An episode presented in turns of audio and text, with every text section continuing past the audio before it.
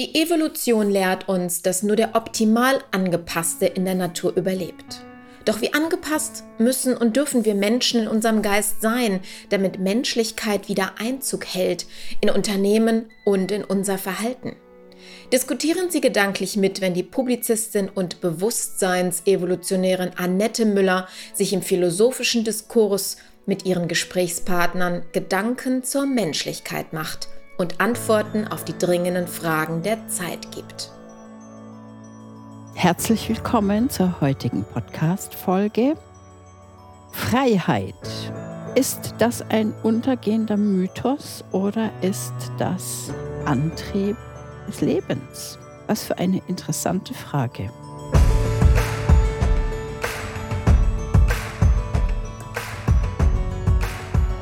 Was ist überhaupt ein untergehender Mythos und wie kann Freiheit Antrieb des Lebens sein? Was ist mit dieser Frage gemeint? Menschen haben jahrelang um ihre Freiheit gekämpft. Es gab Freiheitskriege, es gab große Freiheitsbewegungen, es gibt die Freiheitsphilosophie, es gibt ähm, aus meiner Sicht ein Zeitalter des Liberalismus, das allerdings langsam auch zu Ende zu gehen scheint und einem Zeitalter wieder der Gleichheit weicht kann ich da ein bisschen was mehr zu hören, weil ich das nicht so sehen kann? Wieso? Wie? Woran machst du das aus? Was beobachtest du dort? Ja, Im Moment ist es so, dass Freiheiten, die man sich lange Zeit erkämpft hat, persönliche Freiheiten, immer mehr beschnitten werden. Wir reden derzeit über die Enteignung von ähm, großen Wohnungseigentümern. Wir reden über die Überwachung des Internets. Wir reden über eine Presse, die ja mehr oder weniger gemainstreamte Meinungen ähm, veröffentlicht. Zumindest ist das ja der Vorwurf von einigen. Und wenn man mehrere Zeitungen liest, kann man in der Tat den Eindruck ja auch bekommen, wenn man nicht bei den extrem tendenziösen Zeitungen nachguckt. Ähm, die Politik greift immer mehr in das private Leben ein. Ähm, das fängt bei der Diskussion über Dieselfahrverbote an ähm, endet äh, beim Verbot von Strohhalmen. Und so gibt es hunderte Gesetze, die im Moment in der Diskussion sind oder schon verabschiedet worden sind, die Stück für Stück Freiheiten einschränken.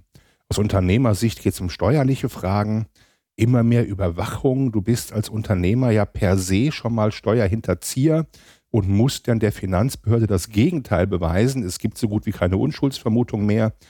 Du bist als Bürger permanent überwacht äh, mit Geschwindigkeitsbegrenzungen auf öffentlichen Plätzen. Also wo ist die ganze Freiheit, für die Menschen vor über 200 Jahren auf die Straße gegangen sind? Ähm, klar, da ging es auch um Bürgerrechte, aber wir haben ein sehr liberales Zeitalter erlebt. Das hatten wir mal in den 20er Jahren und das hatten wir dann nochmal in den 70er, 80er Jahren. Und seitdem stelle ich eben fest, dass uns extrem viel Freiheit genommen wird wir ihr beraubt werden und das weite Teile der Bevölkerung sogar auch gut finden unter dem Aspekt der Ethik, unter dem Aspekt der Verantwortung, unter dem Aspekt, ähm, man müsse alle mitnehmen, schleicht sich immer mehr der Gedanke der Gleichheit ein zu Lasten der Freiheit. Also ich habe da jetzt ganz viele Stichworte. Ein Stichwort jagt das andere. Wo fange ich denn da jetzt am besten an? Du wolltest an? ja viel hören, das habe ich dir jetzt was erzählt. Ja, das stimmt. Wir haben hier das Thema Angst. Also Freiheiten werden uns über Angst genommen. Es wird sehr viel Angst gemacht.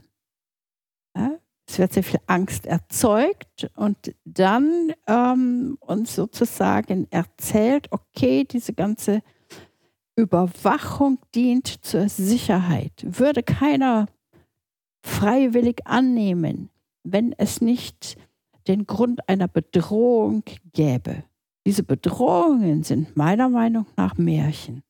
Was sagst du dazu? Ja, also natürlich braucht man für den Eingriff in die Freiheit als Politik gute Begründungen. So, und die Begründungen sind in der Tat, da stimme ich dir zu, oft Angst. Ne, ähm, das, der Klimawandel wird euch alle umbringen. Ähm, die Digitalisierung ist schlecht, ihr werdet alle arbeitslos werden. Also es werden sehr, sehr viele schwarz gemalte Bilder an die Wand gehängt. Und damit ja diese ähm, düsteren Szenarien nicht eintreten, müsse man jetzt schnell reagieren. Und die ideale Reaktion ist dann in irgendeiner Art und Weise ein Verbot. Und für Verbote finden sich in der Politik auch immer sehr, sehr schnell Mehrheiten. Und das ist völlig unabhängig von Parteien. Eine Partei gilt ja besonders als Verbotspartei, aber da tun die anderen sich gar nicht so wahnsinnig viel. Ich selbst habe mir mal für den Landtag kandidiert und dann wurde ich gefragt, ähm, woran ich denn gemessen werden wolle, wenn ich denn wirklich gewählt werden würde. Und ich habe dann gesagt, an der Anzahl der Gesetze, die mit meiner Stimme abgeschafft worden sind. Das ist aber nicht das, was, ähm, was Politik macht, sondern es gibt immer neue Gesetze unter dem Aspekt der Reaktion auf bestimmte Dinge, die sich in der Gesellschaft tun, wird immer mehr reglementiert. Und ich unterstelle der Politik noch gar nicht mal negative Absichten. Ich glaube schon, dass die Politiker das in aller Regel sogar gut meinen. Aber die Summe der Entscheidungen, die da getroffen werden, aus ideologischen Gründen, aus von mir aus auch Notwendigkeiten, weil sich Dinge verändern, führen immer mehr zu ganz, ganz kleinen Reduktionen von frei. Da werden immer so ganz kleine Ecken abgeknapst, sodass der Einzelne sagt, na komm, betrifft mich nicht, ist ja nicht so schlimm. Salamitaktik. Ähm, aber, aber am Ende, sage ich mal, ist dieser Keks nur noch ein ganz, ganz kleines Smarty. Und da ist eigentlich für mich die, die Problematik, dass ich mit dem Frosch, den ich ins heiße Wasser setze und langsam die Temperatur hochdrehe, der merkt es nicht, bis er tot ist. Und so wird uns ganz viel Freiheit schleichend weggenommen. Und deswegen fehlt auch der große Aufschrei der Bevölkerung, ähm, ne, weil nicht jeden betrifft alles. Ähm, viele finden auch gut, was da passiert. Gleichheit ist auch in Deutschland ein extrem hohes Gut, also viel stärker als in anderen Ländern, wenn ich zum Beispiel in die Schweiz gucke, die sehr freisinnig sind, sehr freiheitlich sind. In Deutschland ist auch Gleichheit etwas, was man positiv, angenehm, erstrebenswert empfindet. Ja, und so passiert es schleichend, dass wir immer mehr im wahrsten Sinne des Wortes zu Staatsdienern werden und entmündigt werden. Salamitaktik, ich sag's nochmal. Beobachte ich definitiv überall. Wenn ich allerdings in die Geschichte schaue, ähm, haben wir trotzdem heute noch ein wesentlich, eine wesentlich größere Freiheit als das noch vor vielen, vielen Jahren gewesen ist. Und wir haben hier auch noch immer eine größere Freiheit als in anderen Ländern. Ähm, ganz wichtig ist für mich auch zu beobachten, wie sehr wir individuell unsere Freiheit verteidigen es geht ja sehr viel von dieser Salamik-Taktik kann ja überhaupt erst funktionieren dadurch, dass wir abgelenkt sind. Ja? Sehr viele Gebote oder Verbote werden dann ähm, gemacht, wenn eben auch irgendwie Ablenkung stattgefunden hat. Und wir wissen ja auch gar nicht wirklich, sind diese Ablenkungen, sind das jetzt wirklich ähm, Manöver? Also man kann das ja gar nicht, man kann das ja gar nicht wirklich durchschauen und durchblicken. Man kann nur versuchen, es zu durchschauen und zu durchblicken. Also diese individuelle Freiheit auf Kosten von anderen, auf Kosten von anderen ist nicht so gut. Ja, also wenn ich durch meine Freiheit jemandem anderen einen Schaden zufüge, ist das ähm, etwas, was ich nach Möglichkeit nicht tun sollte. Da muss sich jeder irgendwie an die eigene Nase fassen und gucken. Andererseits ist aber eben auch ganz wichtig, einzuschreiten, wenn jetzt bestimmte Freiheiten wieder genommen werden sollen. Also das ist ein zweischneidiges Schwert und wir sind wirklich ähm, gefordert, intelligent Dinge zu hinterfragen, kritisch zu hinterfragen, egal wel, um welche Strömung es geht, weil es kann sich ja immer um Manipulation handeln, ja, um eben eine gewisse Freiheit wieder wegzunehmen. Ja, es hat ja zwei Aspekte, die du genannt hast. Das eine ist, dass unser westlicher Freiheitsbegriff ja der ist, dass die Freiheit des Einzelnen dort endet, wo die Freiheit des anderen beschnitten wird. Also von diesem Freiheitsbegriff ähm, gehe ich jetzt einfach erstmal aus. ähm, dass man eben nicht Freiheit auf Kosten anderer hat. Ähm, dafür haben wir ein funktionierendes Staatswesen, ähm, das ja trotz aller Einschränkungen, die ich sehr deutlich auch kritisiere, ja immer noch irgendwo halbwegs funktioniert. Ähm, also es geht nicht darum, Freiheit auf Kosten anderer zu haben. Ähm, aber der andere Aspekt, den finde ich viel wichtiger, weil du gesagt hast, wir haben hier noch sehr viel Freiheit ähm, und hast auch dann mit Blick auf andere Länder argumentiert, dass wir hier viel Freiheit haben, aber andere haben es eben nicht. Erstaunlicherweise lassen die meisten Menschen diesen Vergleich so nicht zu, wenn es zum Beispiel um Armut geht. Weil da sagt man, es gibt einen relativen Armutsbegriff und ich kann mich hier nicht vergleichen mit, äh, mit Afrika, mit der Sahelzone oder mit Asien. Ähm, und ich finde auch Freiheit ist ein relativer Begriff. Ähm, ich kann mich hier nicht mit China vergleichen, um jetzt ein Extrembeispiel zu nehmen, oder mit afrikanischen Diktaturen oder von mir aus auch mit Venezuela. Ich finde, dass wir hier einen, einen westlichen Freiheitsbegriff zugrunde legen müssen und eben nicht woanders hingucken müssen. Und wir haben uns, wir haben uns hier also mit anderen Worten, unseren Freiheitsbegriff zu verteidigen, ist irgendwo Jammern auf hohem Niveau? Naja, im Vergleich mit, mit anderen Staaten schon. Aber ich sag mal, natürlich habe ich das Recht als jemand, der schon mal mehr Freiheiten genossen hat in Deutschland und in Westeuropa, mich darüber zu beklagen, dass es jetzt weniger wird. Die Frage ist ja auch, ähm, deine Argumentation bedingt ja, dass es ein, eine Endlichkeit von Freiheit gibt ähm, die irgendwo limitiert ist. Und wenn ich ein gewisses Maß erreicht habe, ist es auch nicht schlimm, wenn ich wieder davon was abgebe. Das ist aber ja nicht die Realität, sondern das Streben nach Freiheit halte ich für zutiefst menschlich. Und dann geht es erstmal los, wenn du jetzt andere Staaten zeigst, dann geht es ja um ganz rudimentäre Bürgerrechte. Über den Punkt sind wir weit hinaus. Wir reden ja wirklich über eine Freiheit, wie man das beispielsweise jetzt auch in der amerikanischen Fassung kennt, für Pursuit of Happiness. Da darf ich mich frei entfalten? Darf ich ähm, ein Unternehmen gründen, habe ich Reisefreiheit und auch darüber sind wir weit hinaus. Und jetzt geht es um die Ecke Freiheit vor dem Staat. Wie viel Überwachung darf ich zulassen? Wie viel Bürokratie kann ich akzeptieren als freier Mensch, der durch seine Freiheit ja auch Steuern zahlt und dieses Land voranbringt? Im Prinzip, meiner Meinung nach, dürfte es überhaupt keine Freiheitseinschränkung geben. Allerdings müssen wir nun ganz zurückgehen.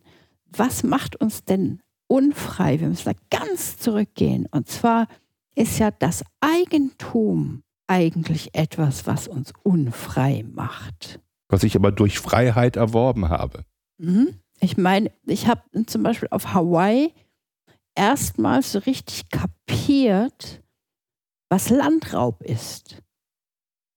Also ich habe zum Beispiel auf der Insel gestanden, ich habe mir diese wunderschöne Insel betrachtet und war wirklich sowas von, ach, ich bin emotional geflogen, meine Seele ist geflogen. Ich habe mir gedacht, ist das wunderschön hier, ist das toll. Und dann habe ich irgendwie mich in dieses Land so hineingefühlt und habe, habe richtig mit jeder Faser gespürt, das ist gestohlen. Das ist gestohlenes Land. Na, das wurde jemandem weggenommen. Dann frage ich mich ja, wer war denn der erste Besitzer? Gibt es denn das überhaupt? Ja, und da gibt es natürlich ganz viele große politische Strömungen in der Vergangenheit und heute auch noch, die sagen, das Eigentum ist das, was anderen die Freiheit raubt. Ja, das heißt, es gehört mir, das ist meins. Ist es aber nicht, wem gehört denn das Land wirklich? Das Land gehört nur sich selbst. Und dass wir sagen, okay, wir sind in Besitz eines Stück Landes, ist genauso eine Illusion, wie wenn wir sagen, wir besitzen ein Stück Mond. Mit dem Unterschied, dass wir hier unten auf dieser Parzelle sein können und können diese verteidigen gegen jemanden, der uns das wegnehmen möchte.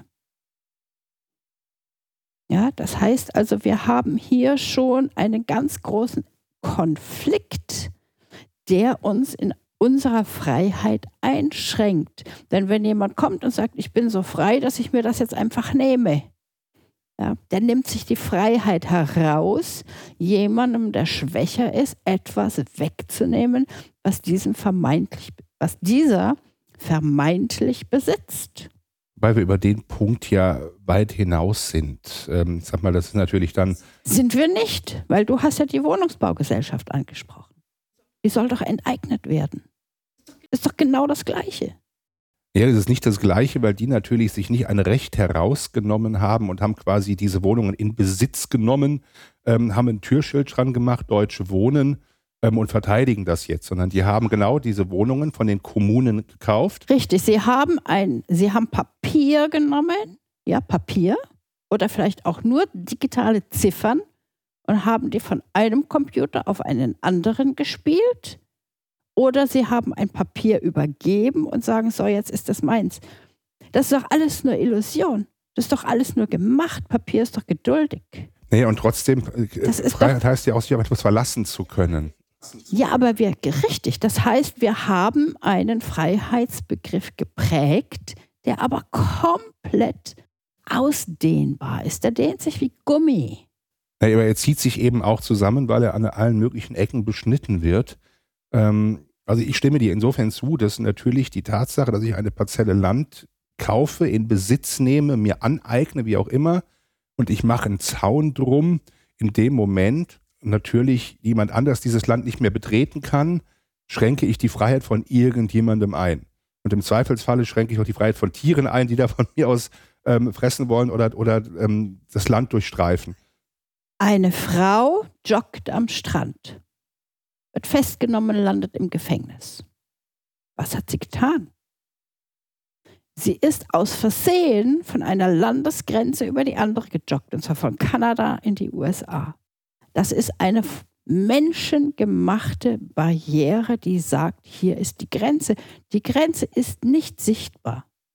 Das heißt also, Freiheit ist wirklich ein Konstrukt unseres Geistes. Ja, natürlich ist es auf der einen Seite so und trotzdem reden wir ja von bürgerlichen Freiheiten in unserer westlichen Demokratie, äh, wo, um auf die Wohnungsbaugenossenschaften zurückzukommen, man sich auch darauf verlassen muss. Äh, natürlich gilt der Grundsatz Eigentum verpflichtet, aber das, was ich rechtmäßig nach dem erworben habe, was hier nun mal gilt, das muss mir dann auch gehören. Da kann niemand kommen und sagen, ich nehme es dir wieder weg. Das ist genau das gleiche Prinzip wie bei der illegalen Landnahme wenn jetzt plötzlich eine Enteignung stattfindet. Ja, gibt es überhaupt eine illegale Landnahme oder gibt es eine, gibt es überhaupt eine legale Landnahme? Der Punkt, den ich herausstellen will, ist, dass die Freiheit an sich, die uns genommen werden soll, die Freiheit in erster Linie ist, anders zu denken. Das heißt, man will uns in dieser Bewusstseinsentwicklung, die wir gemacht haben um uns eben Freiheiten zu erkämpfen, zu erschaffen, jetzt wieder einschränken. Für mich ist das, sind diese ganzen verschiedenen Dinge einfach nur ähm, Diagnosen, das sind einfach nur Auswirkungen, aber es ist nicht der wirkliche wahre Grund. Der wahre Grund ist für mich eine Bewusstseinseinschränkung, eine Bewusstseinsbegrenzung. Das ist das, was ich sehe, weil ich mich mit Bewusstsein beschäftige. Wir reden natürlich auch über verschiedene Freiheitsbegriffe. Wir reden einerseits über einen politischen Freiheitsbegriff, den man möglicherweise mit Liberalismus überschreiben könnte. Ähm, bewusst, ein, ein politischer Freiheitsbegriff ist in einem Kopf entstanden. Freiheit ist bei uns im Kopf als allererstes. Ja? In der Natur finden wir diesen Freiheitsbegriff nicht. Das gibt es nicht. Diesen Freiheitsbegriff gibt es nur bei uns Menschen. Das heißt, unsere Intelligenz schafft die Freiheit. Die hat die Freiheit erschaffen, sie hat auch die Begrenzung erschaffen. Und trotzdem haben wir als Gesellschaft uns ja Freiheitsrechte erkämpft. Ähm, nicht zuletzt dann auch, wie gesagt, Anfang des äh, 19. Jahrhunderts. Und diese Freiheitsrechte werden jetzt nach und nach eben entsprechend uns auch wieder weggenommen. Aber wir reden, wie gesagt, über verschiedene Freiheitsbegriffe. Der eine ist in der Tat ja der Begriff der wirtschaftlichen Freiheit, das ist die politische Freiheit. Es ist auch die geistige Freiheit. Also ich darf Gott sei Dank noch denken, was ich will. Da bin ich relativ entgrenzt. Sind wir, sich, sind wir uns sicher, dass wir denken dürfen, was wir wollen?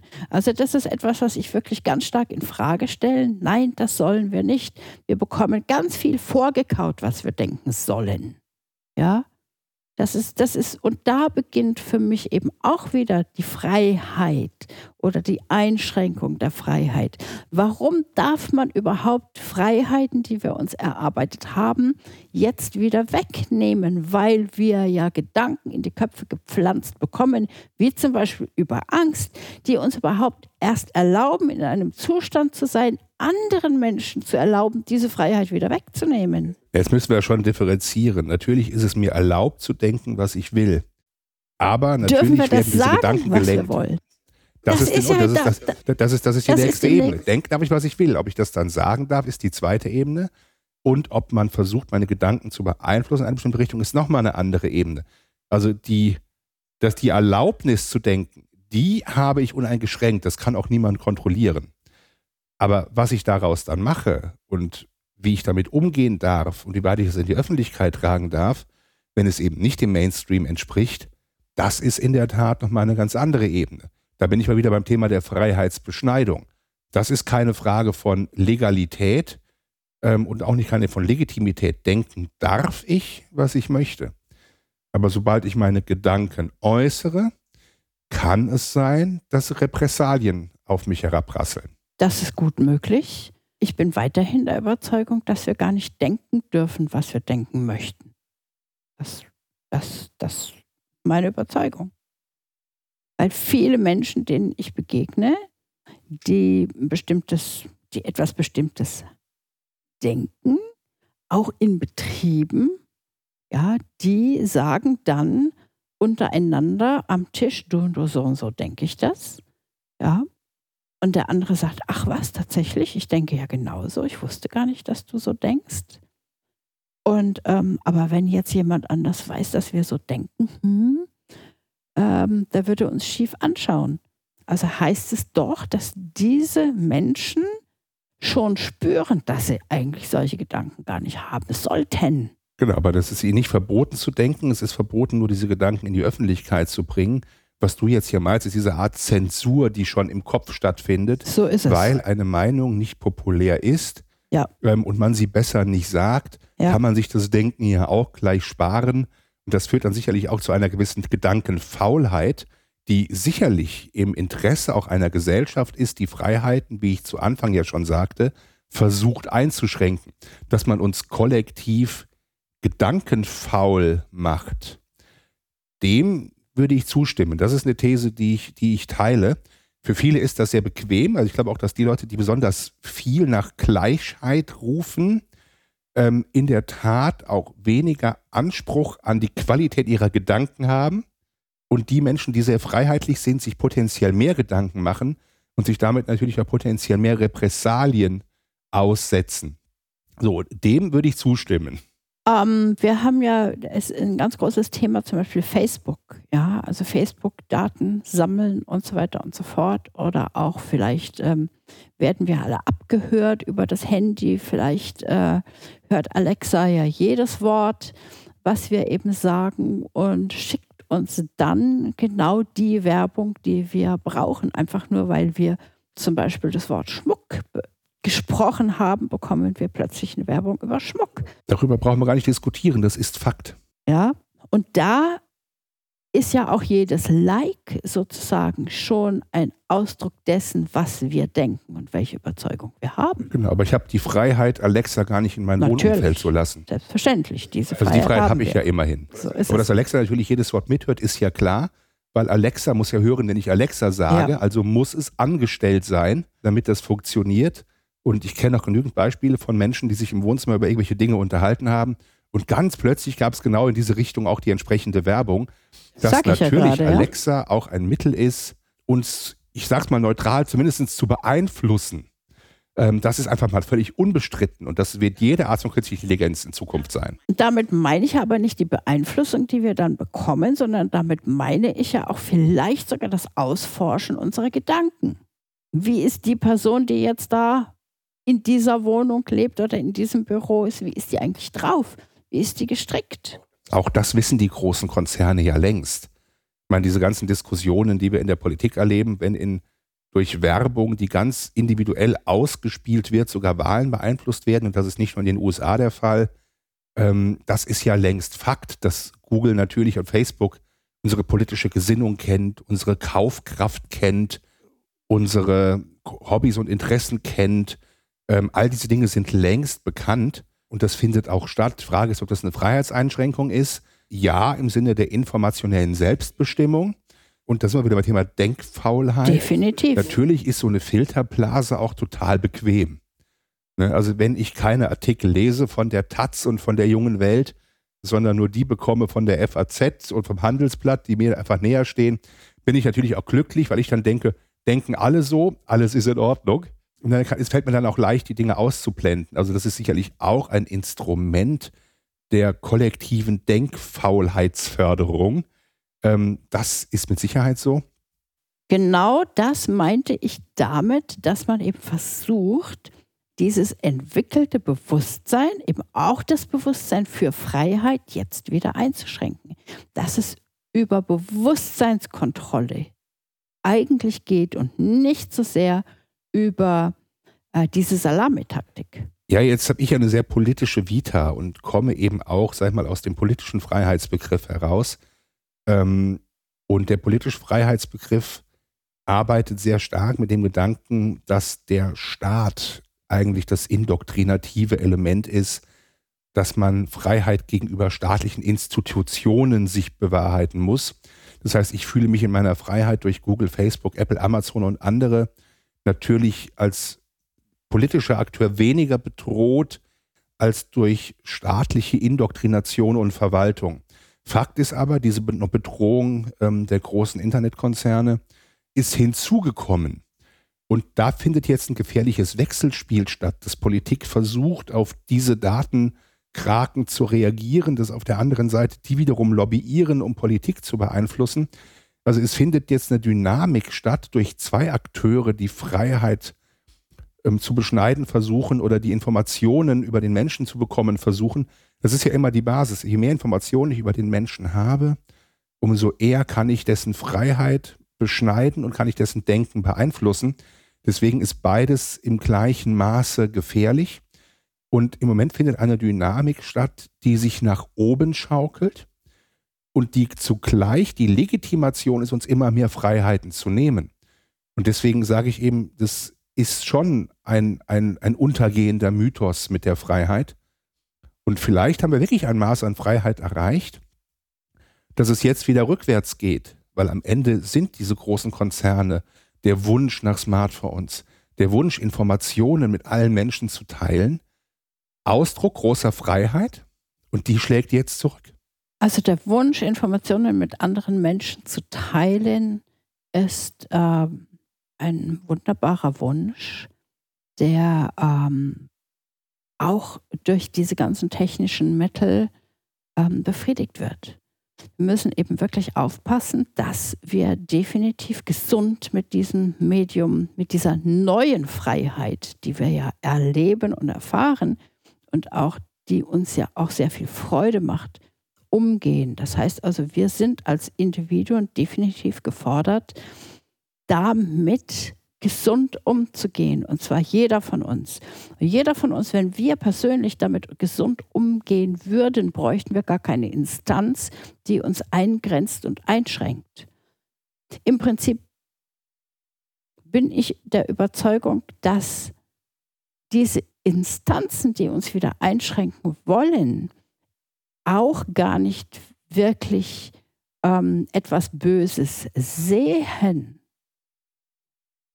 ähm, ja, wie soll ich das jetzt sagen? Das ist jetzt ein bisschen sehr schwierig. Also wenn wir jetzt zwischen gut und böse sind, würde ich eher sagen, dass diese Instanzen, die uns einschränken wollen, etwas Böses säen, säen, aussäen als Same, damit sie das dann wieder einschränken können. Ja, dass es das Böse, was wir darin sehen, im Prinzip gar nicht gibt, tatsächlich, sondern dass das erstmal als solches gemacht wird, um es uns dann wieder zu nehmen. Ja, es ist, ist vielleicht ein bisschen auch wie bei Faust, ne, wo Mephisto sagt, ich bin der Geist, der stets das, äh, das Gute will und doch das Böse schafft. Ne, andersrum, oh, andersrum, andersrum, da steht das Böse Willen, das Gute schafft. Ja. Ne, genau, da steht das genau Böse Willen und doch das Gute schafft. Ich glaube, das ist ein Stück weit auch das, was wir zurzeit erleben. Das erleben wir, ja. Ne, dass es auch gar nicht mehr so einfach ist zu sagen, was ist gut und was ist böse. Wie gesagt, ich war lange in der Politik und unterstelle Politikern gar keine böse Absicht. Ähm, ich würde auch gar nicht sagen, dass dies alles Freiheitsberauber sind. Und Freiheit ist natürlich auch unser individueller Begriff. Ich wage aber jetzt auch mal die These in Reflexion zu dem, was du gesagt hast. Haben wir am Ende durch unser Verhalten, durch unsere Unfähigkeit, mit Freiheit verantwortungsvoll umzugehen, uns selber der Freiheit beraubt. Wen meinst du denn mit uns? Meinst du jetzt uns als Menschheitsfamilie oder meinst du uns als Individuen? Das ist ganz, ganz schwer zu trennen an der Stelle, weil ich sage mal, wenn ich mit Facebook kommuniziere und ich habe die Freiheit, mit allen Menschen auf der Welt umzugehen, ähm, dann ist der Preis dafür eben, dass ich Daten preisgebe. Und ich glaube, das ist inzwischen ein Menschheitsfamilienthema. Allerdings wiederum nur von dem Teil der Familie, der sich ein Smartphone leisten kann und an diesen Dingen teilnimmt. Ähm, aber das ist ja ein kollektives Thema. Mhm. Ne, das Individuum selber glaube ich, schafft es gar nicht, genügend Freiheit zu entwickeln und für andere erlebbar zu machen, um als Einzelner politische Restriktionen überhaupt auszulösen. Das muss schon eine größere Bewegung werden. Mhm. Ja, diese Bewegungen die, und die Strömungen, die nehmen wir überall wahr. Diese Freiheit, die wir erleben, ich bin der Überzeugung, dass sie uns nicht genommen werden wird und auch nicht genommen werden kann, weil wir schon viel zu weit in diese Freiheit hineingewachsen sind und unser Bewusstsein für diese Freiheit auch schon viel zu stark sich entwickelt hat. Also ich denke mal, die ganzen Gegenströmungen, die das jetzt wieder ähm, nehmen wollen, werden auf lange Sicht keinen Erfolg haben bin ich anderer Meinung, weil wenn ich mir die großen Massendemonstrationen angucke, wir hatten ja auch ein Thema in einem der letzten Podcasts ähm, zu den Demonstrationen, die jetzt gerade stattfinden, Fridays for Future und all die anderen Dinge, ähm, dann gehen die Menschen schon auf die Straße für mehr Gleichheit, aber nur ganz, ganz selten für mehr Freiheit. Also ich nehme nicht wahr, dass es eine große freiheitskämpferische Bewegung gibt, weder in kleinen Interessen, Partikularzirkeln ähm, noch in der Gesellschaft, ähm, dass aber der Begriff der Gleichheit Menschen auf die Straße lockt, die wiederum neue Restriktionen fördern, was bei so Kleinigkeiten wie Dieselfahrverbot anfängt ähm, und bei Steuern für große Internetkonzerne aufhört. Also was mich persönlich sehr erschreckt hat, wirklich erschreckt hat, ist, ich bin Nichtraucher, diese ganze Nichtraucherkampagne, ähm, dass es wirklich geschafft wurde, ähm, Existenzen zu vernichten, ja? ähm, Leute, viele Menschen in die Arm Armut zu treiben, zum Beispiel kleine Kneipenbesitzer und so weiter und so fort, die jetzt ihre ähm, ihre Gaststätten geschlossen haben, weil es ihnen verboten war, dort Menschen rauchen zu lassen. Ich war der Überzeugung, das wird nicht passieren, weil Menschen lassen sich diese Freiheit nicht nehmen. Aber jeder Raucher ist jetzt sozusagen in seiner Freiheit des Rauchens eingeschränkt weil er ist nicht mehr in einer Kneipe, wo man sich zusammensetzen kann, um zum Beispiel Freiheitsthemen zu diskutieren darf. Also von daher gesehen war ich wirklich, äh, also dass das durchgedrückt wurde, das, das hat mich total, ähm, ich habe mir gedacht, das darf doch gar nicht wahr sein. Wieso lassen wir sowas mit uns machen? Also da gebe ich dir jetzt auch wieder voll und ganz recht. Und ähm, es ist manchmal etwas, wo ich mir sagen kann, wie schaffen die das? Wo ich mir dann wieder frage, wer ist denn jetzt eigentlich die? Wie schaffen die das? Also meiner Meinung nach sind wir wirklich gelenkt über Gedanken, die man uns einpflanzt, damit man eine Legitimation hat, irgendetwas Freiheitliches abzuschaffen. Also ich wage noch zu bezweifeln, dass der intensive Genuss von Tabak dazu führt, die Denkfähigkeit in Kneipen zu erhöhen. Aber gleichwohl ist die ist die Geschichte dahinter ja auch nochmal eine andere, weil ich eben sage, der Bürger selbst hat das verursacht, weil das Rauchverbot ist nicht von der Politik in erster Linie initiiert worden, sondern ging von einer Volksinitiative in Bayern aus. Das heißt, die Bürger selbst haben gesagt, wir möchten das nicht mehr. Und unter dem Deckmantel, Passivrauchen ist ungesund, hier schädigt eine Gruppe die andere, das hast du ja auch zum Einstieg gesagt. Das ist dem Motto, die Raucher schränken die gesundheitliche Freiheit anderer ein. Unter dem Aspekt verbieten wir denen das jetzt, um die anderen zu schützen. Und das ist ein ganz typischer Mechanismus, wie wir Freiheitseinschränkungen umsetzen. Das kommt ganz oft aber von den Bürgern selbst, wo ich mich auch erschrecke. Ich bin nicht Raucher, ich bin selber auch Asthmatiker. Ähm, ich rauche zwar gerne mal eine Zigarre, aber das mache ich dann auch in speziellen Zigarrenclubs.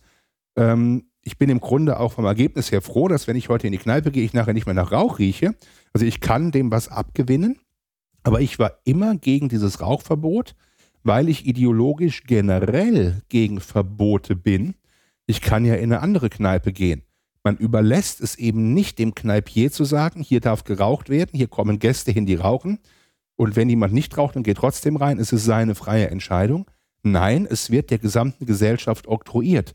Und genau da ist ähm, ein gutes Beispiel, was im Kleinen auch jeder nachvollziehen kann, dass immer das Kind mit dem Bade ausgeschüttet wird. Wir neigen, wenn wir ein Problem erkennen und es lösen wollen, auch immer zu einer extremen Übertreibung und nehmen eine Gruppe in Sippenhaft für eine andere unter dem Aspekt des Schutzes.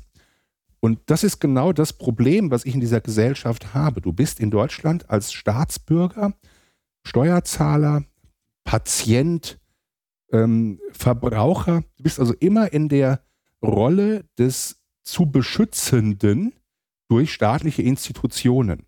Du bist aber nicht der Unternehmer, der Schaffer, der Potenzialentfalter. Du bist immer in einer Opferhaltung.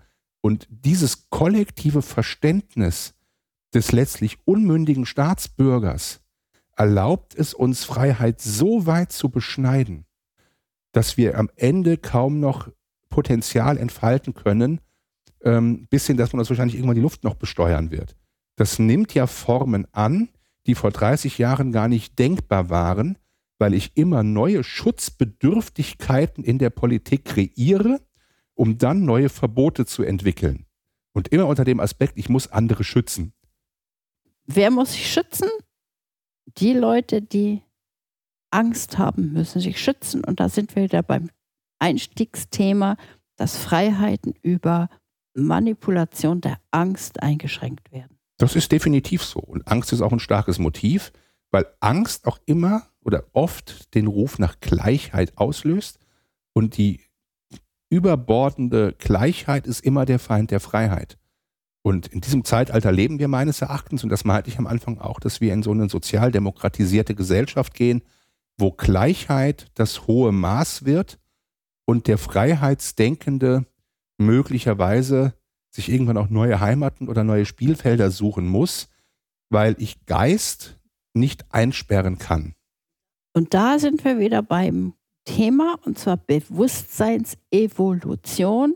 Wir können diese Freiheit definitiv nur dadurch schützen und für uns aufrechterhalten, indem wir individuell unser Bewusstsein erweitern.